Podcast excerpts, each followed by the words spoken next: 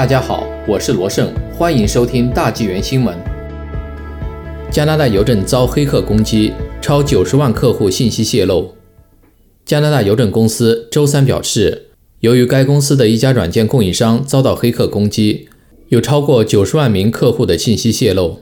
据 CTV 报道，加拿大邮政公司已经通知四十四家大型企业客户，该公司的一家软件供应商。Comport Communication 于五月十九日遭受恶意软件的攻击，邮政公司的客户清单数据被泄露。Comport Communication 负责管理加拿大邮政公司的大型包裹业务客户的货运清单。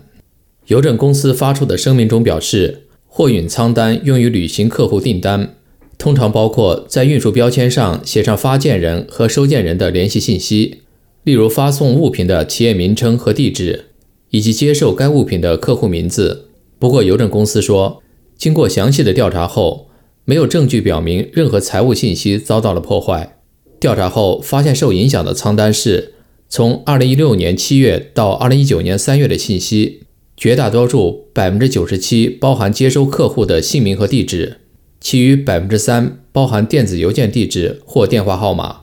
加拿大邮政公司称，Comport Communication 于2020年11月。曾将可能的勒索软件问题